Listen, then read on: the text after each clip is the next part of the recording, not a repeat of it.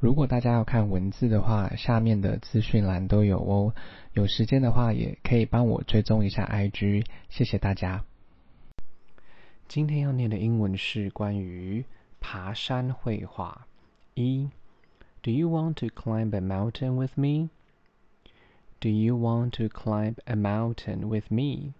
你想跟我一起爬山吗？二，I will climb the mountain next month. I will climb the mountain next month. 我下个月要去爬山。三，I am planning to climb the mountain.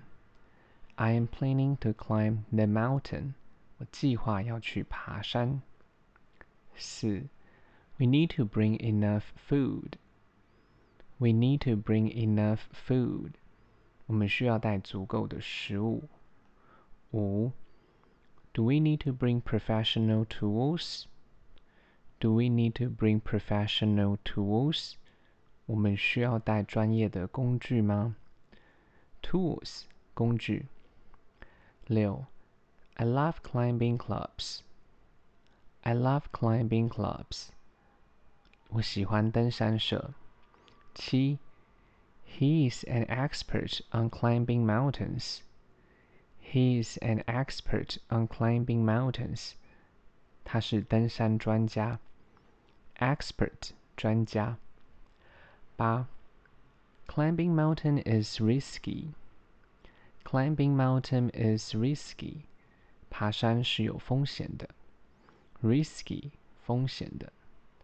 九，It is too dangerous. It is too dangerous. 这太危险了。 Dangerous 危险的。十，We finally reached the top. We finally reached the top. 我们终于到达山顶。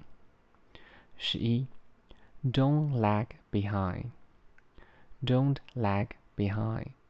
不要落后。十二，The trip to Jade Mountain was amazing. The trip to Jade Mountain was amazing. 去玉山这趟的旅程真的是太棒了。Jade Mountain，玉山。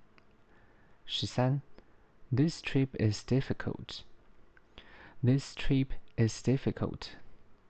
这旅行有困难。Difficult，困难的。十四，The weather is not good enough. The weather is not good enough. 天气不够好。 十五，The mountain is so huge.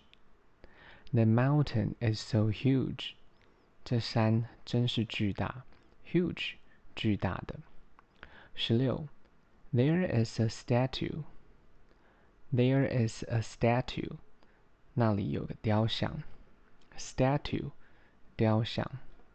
十七，I love the forest. I love the forest.